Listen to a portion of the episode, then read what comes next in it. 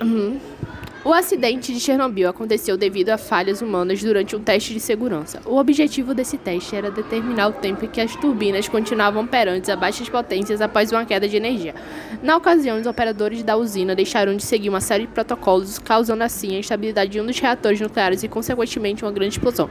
Apesar de ação humana ter sido a principal causa de todo o desastre, os reatores nucleares do tipo RBMK Usinas nucleares da União Soviética possuíam moderadores de carbono, os quais causaram o superaquecimento da água, causando a potência do reator.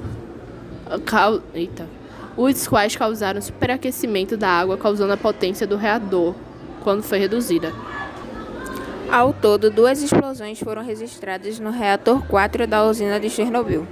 A primeira explosão foi suficientemente forte para desprender o escudo protetor instalado logo acima do reator, que pesava mais de mil toneladas, lançando para o ar alguns produtos de fissão nuclear extremamente nocivos, como iodo 131, césio 137 e estrôncio 90.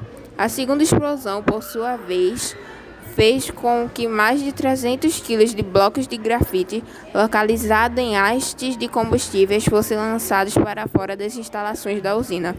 Com isso, o reator começou a pegar fogo e uma enorme quantidade de elementos radioativos foi lançada para a atmosfera durante cerca de 10 dias, até que o incêndio foi contido.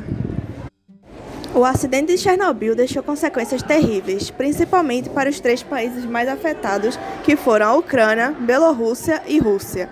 Na década de 1980, o desastre serviu para desmoralizar o governo soviético internacionalmente e contribuiu para que Mikhail Gorbachev promovesse o desarmamento nuclear soviético.